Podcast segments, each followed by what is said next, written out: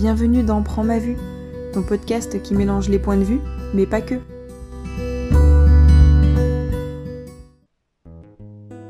Bonjour à tous et bienvenue dans un nouvel épisode de Prends ma vue. Un épisode aujourd'hui dédié à la rétinite pigmentaire. Je suis en compagnie d'Edith, car comme on vous le disait lors de notre épisode de présentation, elle est elle-même atteinte de rétinite pigmentaire. Mais alors, la rétinite pigmentaire, qu'est-ce que c'est? En deux mots, même s'il en faut bien plus de deux pour en parler, la rétinite pigmentaire est une maladie visuelle génétique. Elle se caractérise notamment par la perte progressive du champ visuel ou de la vision centrale, selon les cas, et peut mener malheureusement à la cécité. Elle touche une personne sur 3500 et est ainsi considérée comme une maladie rare. Edith, je te laisse nous en parler un peu plus précisément. Bonjour à tous. Alors, je vais vous parler de la rétine pigmentaire. Donc, c'est une maladie dégénérative de la rétine. Elle se caractérise par une perte du champ visuel, bien que certaines personnes conservent leur vision euh, périphérique et perdent leur vision centrale. Personnellement, j'ai gardé ma vision centrale, même si elle est très réduite. Au final, avec cette maladie, le principal problème vient des déplacements. Dès qu'on on entre dans une pièce sombre ou mal éclairée, les problèmes commencent. Donc dans une pièce mal éclairée, je n'ai plus de repères. Je suis obligée de me faire aider. Bon, même avec une canne, c'est assez compliqué. Alors, cette difficulté à circuler dans les espaces sombres ou mal éclairés vient de la perte des bâtonnets. Une personne normale a une quantité de bâtonnets et ces bâtonnets lui permettent de s'adapter à la vision de nuit. À côté, on a les cônes qui servent à la vision de jour. Avec le temps, on va aussi perdre la perception des couleurs. Moi qui étais une grande euh, amatrice d'aquarelle, j'adorais euh, la recherche des couleurs, la subtilité des couleurs, et ça, hélas, je l'ai perdu. Maintenant, si je, tente de faire de l'aquarelle, je vais la faire dans un dégradé de gris. En 50 nuances de gris, quoi. Exactement, Noémie, coquine. Mais voilà, bon, avec cette maladie, le principal c'est de s'adapter et de sauver le peu de vision qui nous reste et de s'en contenter. Et puis euh, de, penser à l'avenir de façon positive parce que de toute façon, on ne voit pas qu'avec ses yeux, on voit aussi avec plein d'autres choses. Alors, est-ce que tu peux nous dire maintenant comment tu t'en es rendu compte? Quand t'es jeune, quand t'es enfant, tu te rends pas forcément compte que, que ta vision est différente de celle de quelqu'un d'autre, que t'as un handicap. Alors, est-ce que tu peux nous dire comment ta rétinite a-t-elle été détectée? Alors, ma maladie a été détectée en 1973 exactement. Jusqu'alors, euh, c'est une maladie que, les ophtalmos ne connaissaient pas. On l'ignorait. Euh, c'était tellement rare que personne ne, savait ce que j'avais. Donc en fait, on me disait étourdi euh, quand je bousculais les choses, que je cassais des objets, etc. On me disait tout le temps, ah, t'es étourdi, t'es étourdi, tu peux pas faire attention. Bon. Et donc en 1973, on a, grâce à des connaissances, on rencontre un ophtalmo qui justement fait des recherches sur cette maladie. Et là, eh ben, la sentence tombe, j'ai une rétinite pigmentaire, je vais perdre la vue, à terme, je vais perdre la vue. Une vie professionnelle va être compliquée, une vie familiale, euh, il faudra s'adapter. Et donc ça a été le choc. Alors quand on a posé le, diagnostic euh, de, de rétinite pigmentaire, euh, l'ophtalmo donc a conseillé euh, deux choses. Des prises de, médicaments euh, vasodilatateurs. Et j'ai pris énormément de médicaments vasodilatateurs, énormément de vitamines A, D, enfin des vitamines de toutes sortes. Et il fallait que tout ce, traitement s'accompagne de, de port de lunettes de soleil à notre époque, porter des lunettes, ça ne se faisait pas beaucoup. Il y avait que les stars qui portaient des lunettes. Et donc moi, dans ma, tête, c'était porter des lunettes comme une star ou carrément porter des lunettes comme un aveugle. Et donc, euh, ça a été très très dur à vivre. Alors donc on m'a fait faire des, lunettes, des très jolies lunettes, vraiment euh, ça je remercie mes parents parce que c'était à l'époque on n'était pas remboursé et, et j'ai eu des très jolies lunettes que j'ai portées avec plaisir. Je me suis même cachée derrière pour regarder les gens, je l'ai utilisé comme un accessoire de mode. Donc j'ai essayé d'en tirer du positif. Et puis voilà. Et puis en, fait, ma maladie, euh, une fois passé le, choc, on a vraiment quand on a pris le diagnostic, on a tous pleuré dans la voiture. On s'est dit vraiment que le, le monde s'écroulait, etc. J'ai laissé passer une semaine et puis voilà, la vie a repris son cours. J'ai essayé de, de, vivre avec ma maladie. J'ai tellement bien vécu avec ma maladie, j'ai fini par l'oublier. Parce que moi, je n'avais qu'un objectif, c'était oublier que j'avais ça, vivre normalement le plus longtemps possible. Et je pense que ça a été une grande force parce que ça m'a permis d'aller assez loin et de masquer ma maladie. Il n'y avait que quand euh, je rencontrais des personnes qui me tendaient la main, je ne voyais pas leurs mains. Euh, quand je bousculais les gens, évidemment, je les avais pas vus, ils avaient l'air agacés, je m'excusais. Je passais ma vie à m'excuser. Malgré tout ça, tu as toute ta vie continué à vivre comme une personne entre guillemets normale, d'un peu camoufler ton handicap. Et est-ce que justement, lorsqu'on est atteint d'un handicap, on a plus envie de prouver certaines choses, de prouver aux autres qu'on peut aussi vivre normalement? Bon, en fait, pour être clair, dans les années 70, le handicap, on n'en parlait pas. Enfin, on parlait peut-être des, personnes qui étaient en fauteuil roulant, mais le, handicap visuel, on n'en parlait pas. Donc, on ne disait pas ce, terme de handicapé que qu'on prononce maintenant euh, plus facilement. Donc euh, moi j'ai vécu normalement avec cette maladie. Euh, j'avais cette maladie, ma famille faisait comme si j'avais rien du tout. Donc pourquoi pourquoi aller se poser plus de questions? Donc naturellement forcément, je, l'ai bien vécu, puisque je m'adaptais, euh, j'arrivais toujours soit à m'excuser, soit à m'en tirer par une pirouette ou quelque chose comme ça. Donc, euh, effectivement, j'en ai certainement tiré une grande force. Alors le point où ton handicap a pu être un frein euh, potentiel, c'était euh, par rapport à ton travail. Comme le diagnostic euh, de ton handicap est tombé très tôt, donc à tes 14 ans, le médecin t'a vite dit que tu ne pourrais pas travailler toute ta vie, et donc tu as été secrétaire de direction, une voie que tu as choisie un petit peu par dépit puisqu'on t'a dit voilà que, que tu pourrais pas travailler plus longtemps. Est-ce que avec le recul, tu aurais aimé te tourner vers un autre métier, un métier qui aurait justement pu coïncider avec ta maladie?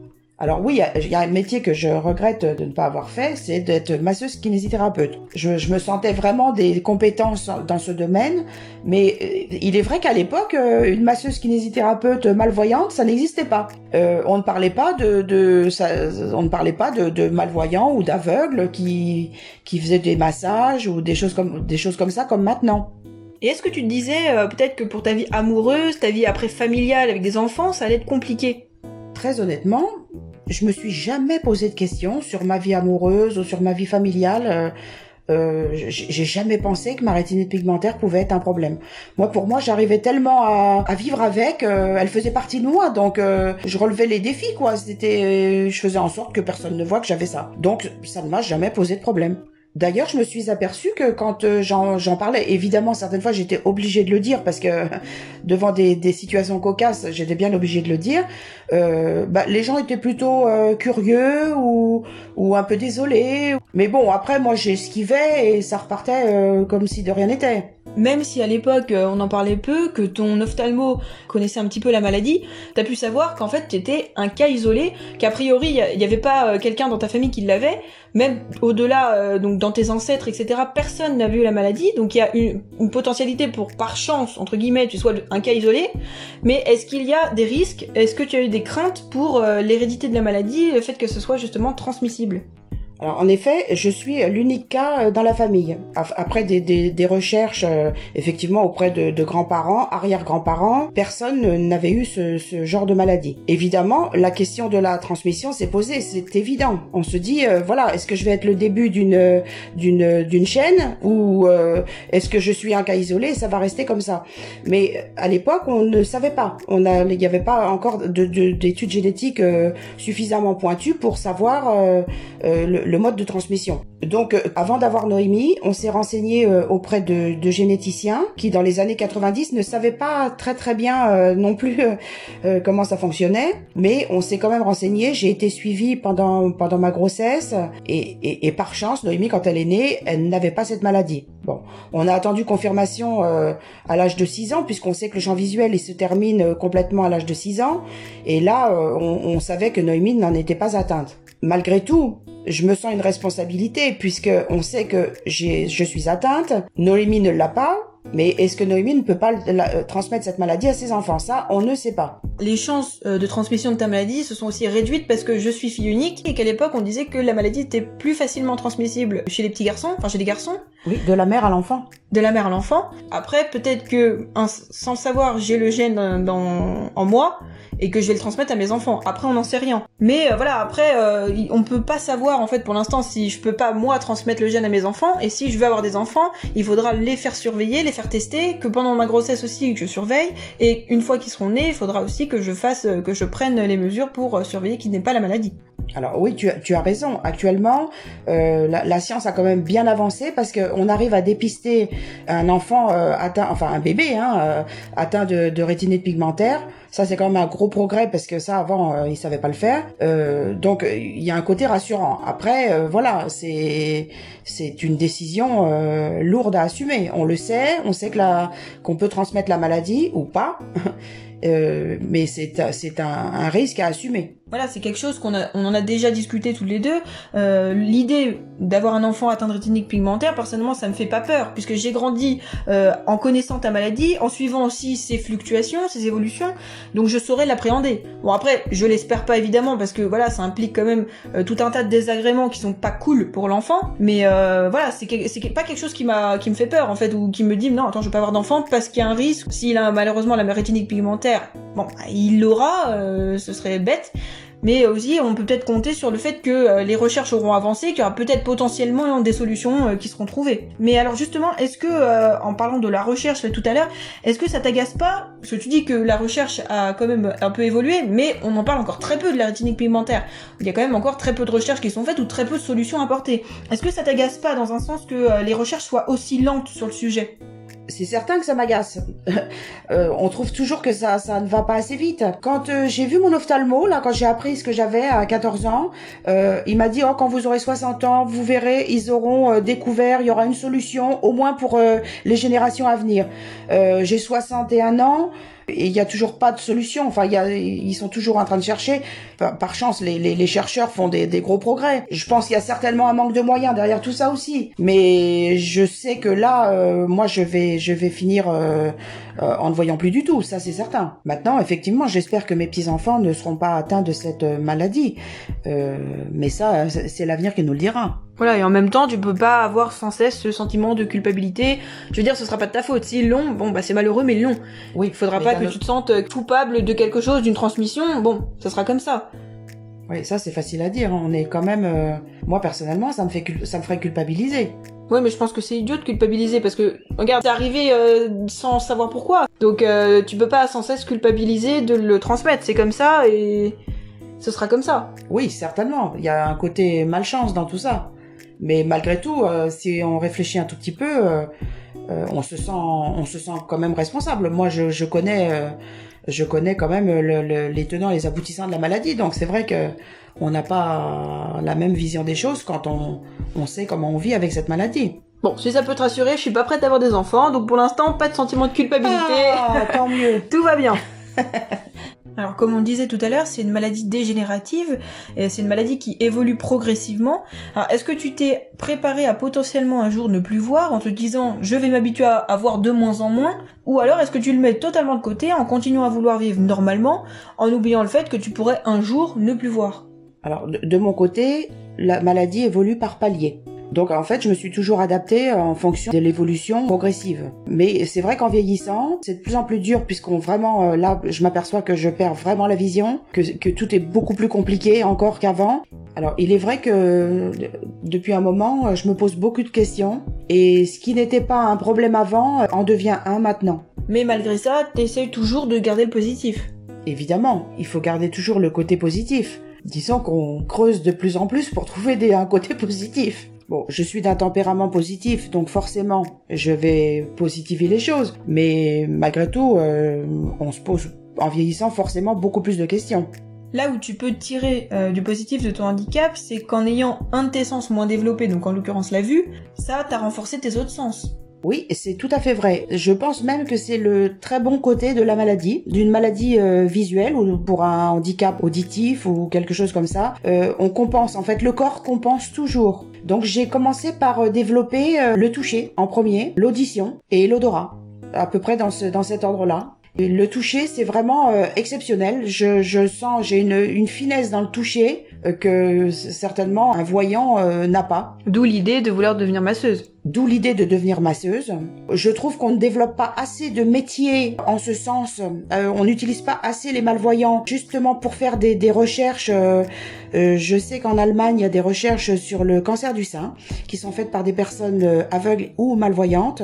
ça n'existe pas en France. C'est bien dommage parce que on a du, on a un potentiel extraordinaire au bout des doigts et qui n'est pas exploité. C'est vraiment très dommage. Oui, d'ailleurs, c'est été prouvé que euh, ces femmes qui sont malvoyantes, aveugles, qui palpent les seins euh, des femmes, sont euh, beaucoup plus à même de détecter les nodules cancéreuses. Ce serait bien que ce soit quelque chose qui soit développé en France et même dans le monde entier.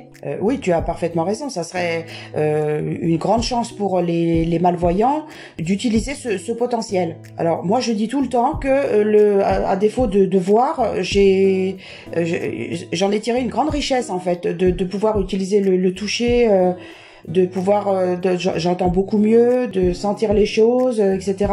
Moi, pour moi, j'en ai tiré une grande richesse. Par expérience, euh, je m'aperçois que le corps compense toujours et on ne voit pas qu'avec ses yeux. D'où cette grande richesse pour moi. Ça c'est sûr, oui, je peux le confirmer que tu as développé tes autres sens. Et même moi, je me rends compte qu'il y a une vision entre guillemets normale. Bon, je suis myope, mais c'est tout. Euh, j'ai développé moins de sens que toi. Après, euh, je pense que c'est, tu m'as éduqué aussi dans ce sens-là et avec, en fonction de ton handicap, euh, tu m'as aussi un peu appris à pas me servir que de mes yeux. Tu m'as toujours dit, euh, bah si tu vois pas dans le noir, euh, touche. Par exemple, si je vois pas, je sais pas ouvrir une serrure, ben touche touche la serrure pour sentir et met la clé, quoi. Comme toi tu fais. Ton handicap a aussi finalement eu un petit impact sur mon éducation. Je reviens à cette personnalité combative et positive que tu as. Est-ce que tu penses que tu l'as en raison de ton handicap, que tu t'es forgé cette personnalité-là? Ou alors est-ce que tu penses que c'est inné en toi et que du coup ça te sert de moteur pour ton handicap?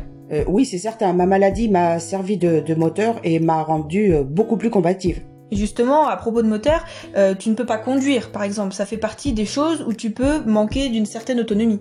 Oui, en effet, ne pas ne pas conduire, ça sera vraiment le, regret de ma vie. Ça, c'est sûr qu'on perd toute autonomie. Pas de voiture, donc euh, pas d'autonomie, surtout quand on habite à la campagne. Cela dit, moi, depuis euh, les années 80, j'entends parler des voitures autonomes. Je guette les sorties de voitures autonomes avec euh, avec une grande impatience parce que je sais que je retrouverai peut-être un peu ma liberté. J'ai espoir, moi, que d'ici 10 ans, on puisse circuler en voiture autonome en France. je le souhaite de tout mon cœur parce que ça libérerait tous les handicapés qui sont qui sont bloqués euh, chez eux, euh, dépendants. Euh, ça serait et vraiment en et en perte d'autonomie. Et en perte d'autonomie.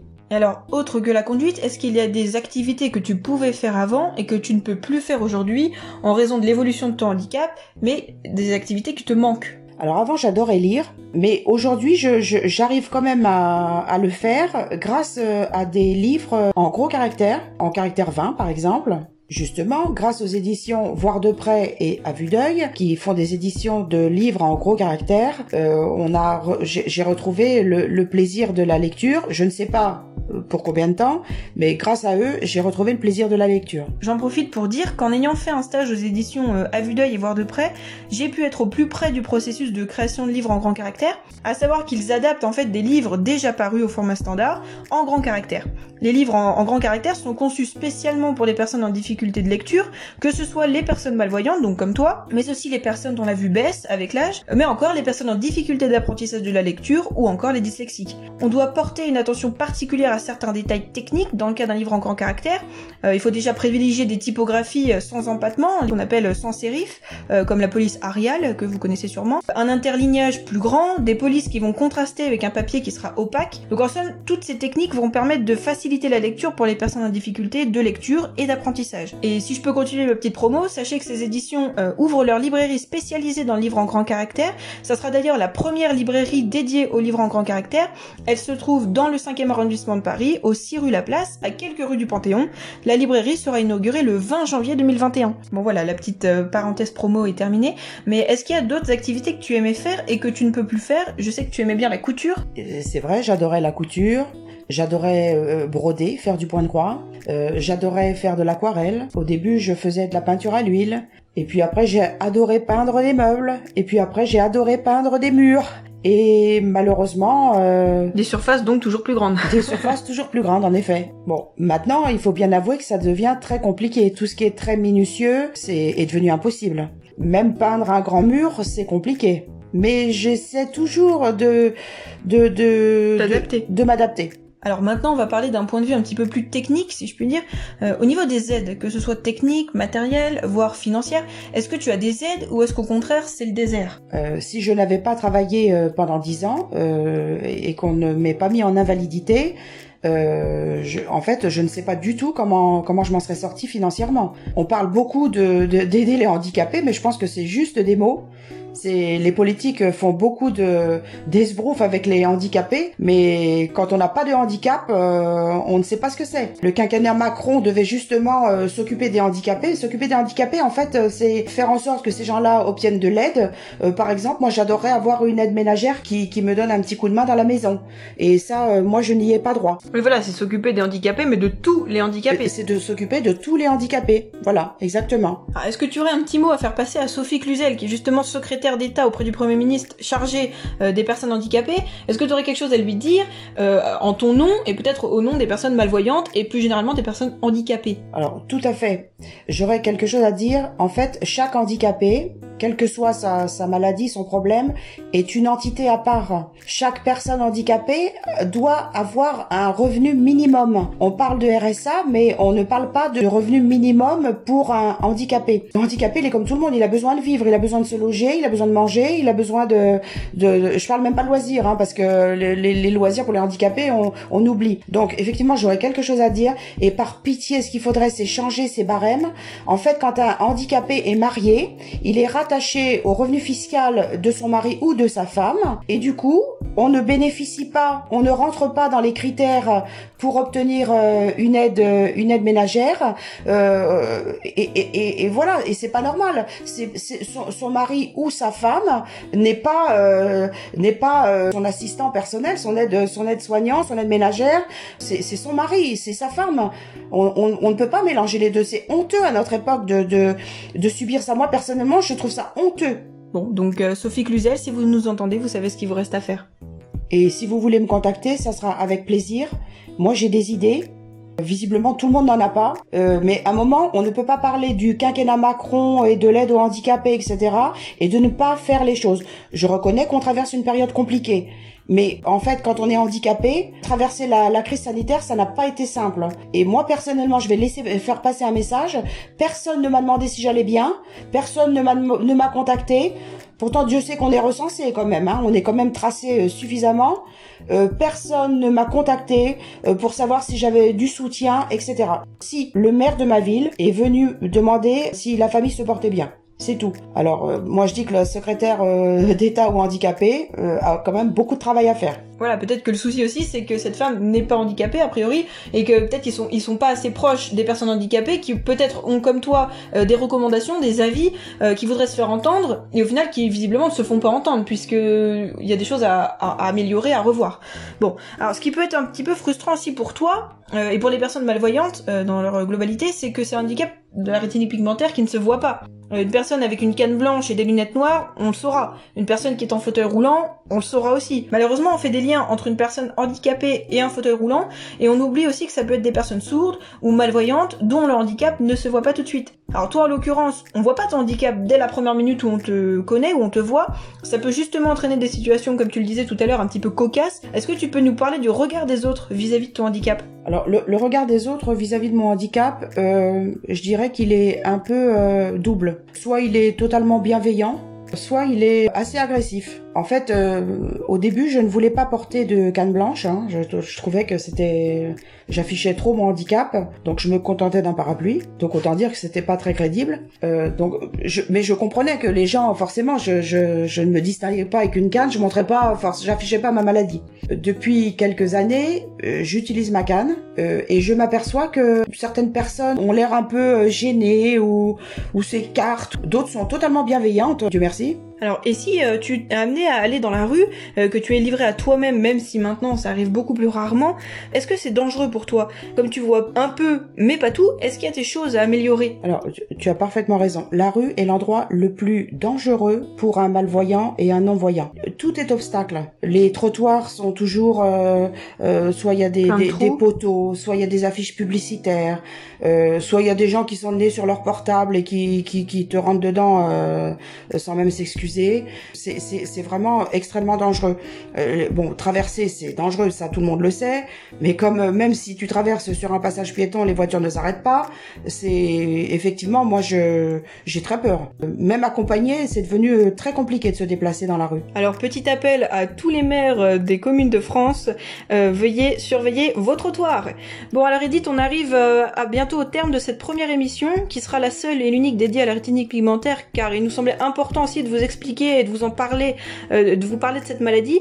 Alors, et donc, Edith, si tu veux conclure, je te laisse euh, la parole. Je vais vous parler du, handicap visuel puisque c'est le seul que je connaisse. Il faut toujours essayer de tirer du positif d'une situation désagréable. Moi, je dis tout le temps, le corps est un trésor, il faut savoir l'utiliser. Si vous avez des questions à poser, si vous avez une baisse de morale, si vous avez euh, une, question, peu importe, ça sera avec le plus grand plaisir que je vous répondrai dans la mesure du possible, évidemment. Si vous avez une perte de morale, je suis là pour vous. Alors surtout, surtout, envoyez-nous des messages. Vraiment, ça sera avec le plus grand plaisir qu'on vous répondra. Exactement. Si vous voulez nous écrire, euh, n'hésitez pas à nous envoyer des messages écrits ou audio via notre compte Instagram Prends ma vue ou à l'adresse euh, email prends ma vue tout attaché gmail.com et on vous répondra avec un grand plaisir. Puis si un jour vous voulez qu'on dédie une émission à un question-réponse, ce sera aussi avec plaisir. Avant qu'on se quitte, euh, Noémie, j'ai une question pour toi. Comment vois-tu mon handicap?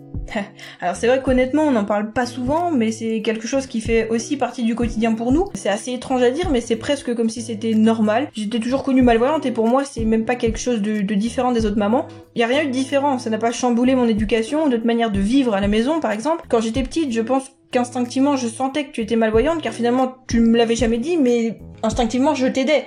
Tu m'as tu m'as dit plusieurs fois que je te tenais, que je te guidais alors que j'avais quoi, trois ans? Ah oui, trois ans.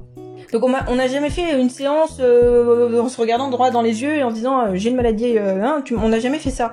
je pense que donc instinctivement je l'ai su. Après en étant plus âgé, avec l'évolution de ton handicap, c'est logique qu'on le ressente plus. Mais à la fois, tu continues toujours à vivre normalement, donc personnellement, je le ressens pas encore très fort. Sauf évidemment si tu tombes, ou que je te montre quelque chose que tu ne vois pas, ou que tu me dis euh, c'est bleu, ah non, ça c'est marron. Mais en tout cas, ça a jamais été un sujet tabou à la maison, euh, j'ai jamais eu honte de dire à mes copains, copines que t'étais malvoyante. Au contraire, même j'expliquais, puisque moi aussi de mon côté, je devais entre guillemets justifier tes comportements, parce que si une copine venait à la maison, euh, que tu la voyais pas forcément, ça menait parfois à des situations amusantes. Donc on est forcément amené à un moment à dire ma mère est malvoyante, mais ça a jamais été une honte, euh, et même les gens étaient plutôt bienveillants et prévenants à ce niveau-là. Alors, pour rebondir, moi j'ai toujours voulu être une maman parfaite, ou du moins une maman voyante. Ce qui était très amusant, c'est que quand euh, t'étais toute petite, euh, tu m'aidais à passer l'aspirateur.